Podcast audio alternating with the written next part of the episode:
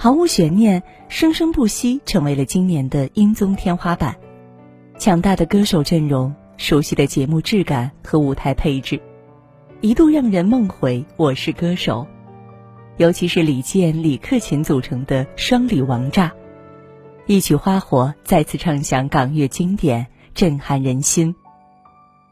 李克勤与李健两人也是相见恨晚，在公演结束后，两人便相约去吃饭，一坐下便聊了五个小时，天南海北无所不谈。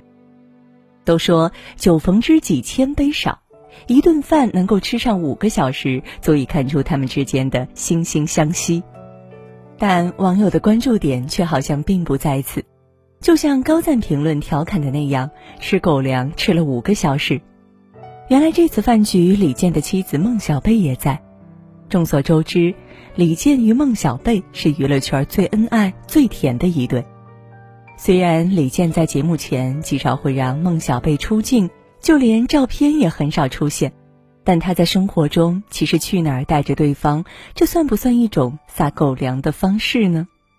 而近日一张两人的偷拍照流出，照片中孟小贝露出的手腕和脸部都是肉嘟嘟的，看得出来生活的很幸福。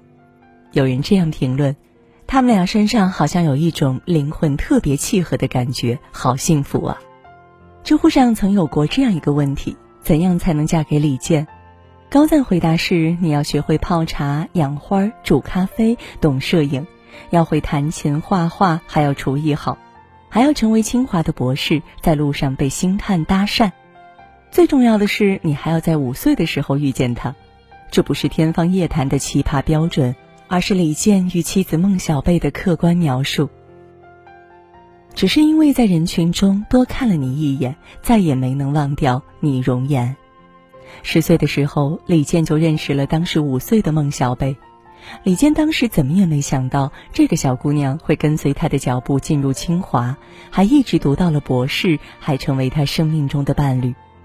当时的李健看着孟小贝，只记得爸爸说的一句话：“这小姑娘长得好看，像俄罗斯小姑娘。”等到第二次见面，已经是七年后，那是在别人的婚礼上，两人一眼就认出了对方。一个脸蛋虽然还略显稚气，但也出落得亭亭玉立；一个已正是青春少年时，风度翩翩。只是因为在人群中多看了你一眼，再也没能忘掉你容颜。许多年后，李健写《传奇》这首歌时，脑海里一直盘旋的便是此时此刻。后来，李健考上了清华大学，成为了别人家眼中的学霸。有一次暑假，爸爸让他去给朋友家的女儿辅导作业。李健原本想着好不容易放暑假，自己要好好练吉他。可是当爸爸说起是给孟小贝辅导后，他瞬间便答应了。李健讲题很透彻，孟小贝也很聪明，总是举一反三，很快题目便讲完了。剩下的时间，孟小贝就缠着他，让他给自己弹吉他，讲学校里的趣事。一个抱着吉他认真弹唱，一个拖着下巴安静聆听，就这样，一种叫爱情的情愫生根发芽了。再后来，孟小贝也考上清华大学了，越来越漂亮的她，皮肤白净，气质又好，逐渐成为了别人口中才貌双全的女神。有一次走在大街上，还被星探拉住，问她要不要进娱乐圈拍戏，不过孟小贝想都没想就拒绝了。内心清冷的他根本不愿意进入娱乐圈这个复杂的大染缸，而追她的男孩子也不少，只是他的心里始终只有一个李健。因为有了更多的相处时间，两人也水到渠成，很快就在一起了。看完他们的相遇，不得不感慨，人的际遇和缘分有时候就是这么妙不可言。如果心里互相有对方，那总会有一股力量让彼此双向奔赴。择一城终老，遇一人白首。李健毕业后成了国家广电总局的一名网络工程师，这样一份稳定的工作，在当时其实能令很多人羡慕。然而，李健自己却很不喜欢。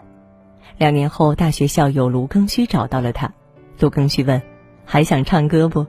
李健回答道：“想啊。”父母很反对李健去当歌手，但孟小贝却对他说：“你想做什么就去做吧。”就这样，李健辞掉了工作，和卢庚戌一起组建了水木年华，成为了一名歌手。五个月后，水木年华凭借一首《一生有你》爆红全国。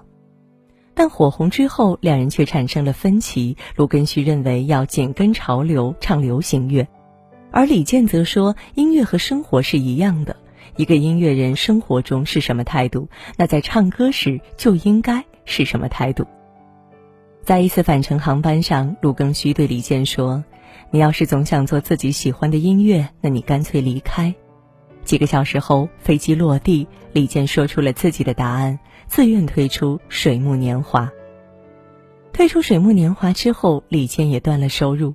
那段时间他很苦闷，一是因为在音乐路上的迷茫，二就是觉得自己这样无法给心爱之人一个未来。他甚至考虑是不是应该要放弃音乐这条路，好好找份工作。但孟小贝总会在第一时间打消这种犹豫。你不用顾虑我，走你想走的路就行。有了孟小贝慰藉的李健，心慢慢的安定了下来。他租了一个偏僻的四合院，开始了音乐创作。冬天的时候很冷，屋子里还没有暖气。李健为了省钱，连一副手套的钱都舍不得买。孟小贝见此，自己买毛线为他织了一副手套。在这个院子里，李健住了七年，写出了《传奇》《什刹海》《风吹麦浪》等一大批音乐。在这期间，孟小贝一直陪着他，从没有一次抱怨，从没有一次要李健出去赚钱。两个人过得悠然自乐，一起在麦田里弹琴唱歌，一起在屋檐下静坐听雨。择一城终老，遇一人白首。与你在一起的日子才叫时光。否则，只是始终无意义的停摆。一个人的七年很难熬，但两个人的七年就可以携手度过。对全世界高冷，只对一个人卖萌。二零一零年，王菲在春晚舞台上唱火了《传奇》，随之一同而火的还有背后的创作者李健。二零一五年，李健登上《我是歌手》的舞台，更是将他的名气推上了顶峰。随之而来的是各大卫视争先恐后邀请他上节目采访他，在别的明星眼里，这可是大好的机会啊，必须要多上点节目。但李健却表现得很高冷。有一次，李健拒绝了一个演出，主办方问他为什么，李健云淡风轻的回答说：“那天下午正好我要去健身。”一个酒厂以百万的价格来邀歌，李健也拒绝了，理由很简单。我不喝白酒，对白酒没什么感情。后来邀约越来越多，李健匆匆忙忙跟朋友打个招呼说：“我要去美国避风头了。”不过，对全世界高冷的李健，只对一个人卖萌。孟小贝，孟小贝，我以后就叫你小贝壳好了。年少认识时，李健就给孟小贝取了个外号“小贝壳”。原本只是一时兴趣，结果“小贝壳”的名字一叫就是三十多年。在公开场合，李健很少提及妻子，更是极少让妻子暴露在媒体灯光之下。但在孟小贝的微博里，偶尔流露出的幸福已经足够羡煞旁人。李健称呼他为“小贝壳”，孟小贝则把李健写成了他笔下的“休假先生”“下班先生”“健身先生”。休假先生倚在门边看着我整理茶室，轻含笑意地说了句：“咱俩现在这状态，打一成语。”是什么？袖手旁观。今天打球了吗？嗯，我今天练得很好，完全明白了劈吊和滑板动作。下班先生瞥了我一眼，说：“你学的是羽毛球吗？”我在小鱼儿浇水。昨晚回来的出差先生隔着纱窗说：“与你在一起的日子才叫时光，否则只是无意义的留白。”风儿吹过来，小花草纷纷跳起了舞。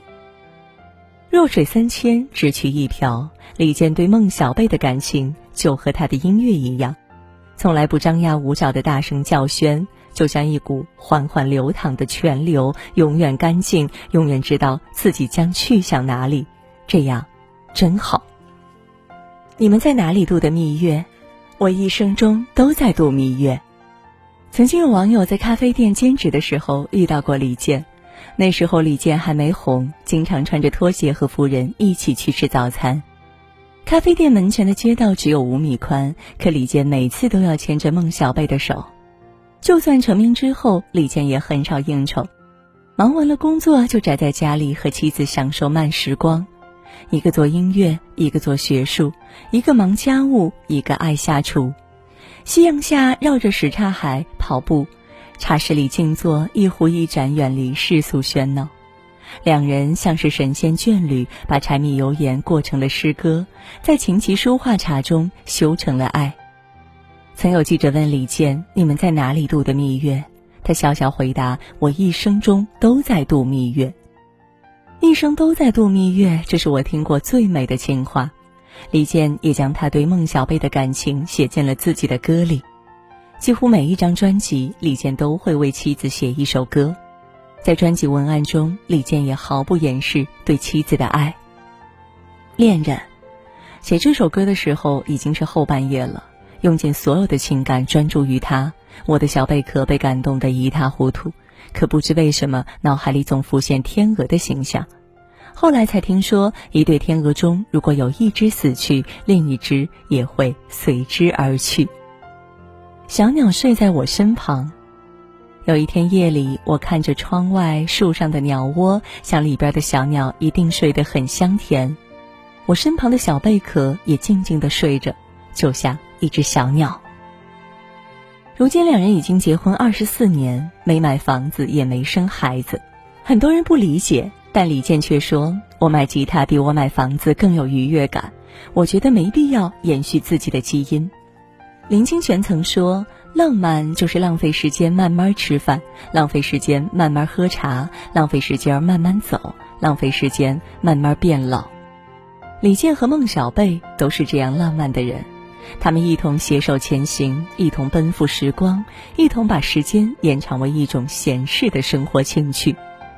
死生契阔，与子成说；执子之手，与子偕老。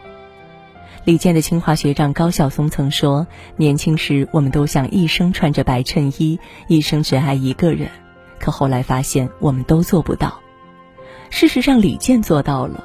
他没有发福，没有油腻，梳着干净的头，穿着白衬衣。他的身边站着的，也始终是那个他十岁时遇到的那个女孩——